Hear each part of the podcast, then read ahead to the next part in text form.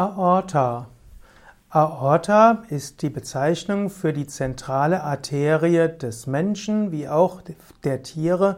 Aorta ist die vom Herzen abgehende Hauptschlagader, die das oxygenierte Blut in die Körperperipherie transportiert. Die Aorta ist die größte Schlagader. Beim Menschen hat sie einen Durchmesser von 2,5 bis 3,5 Zentimeter. Sie hat die Form eines aufrechten Spazierstocks mit einem bogenförmigen Anfang und sie geht weiter bis in den Beckenbereich. Die Aorta ist also ein großes Blutgefäß, das bis ins Becken hineingeht.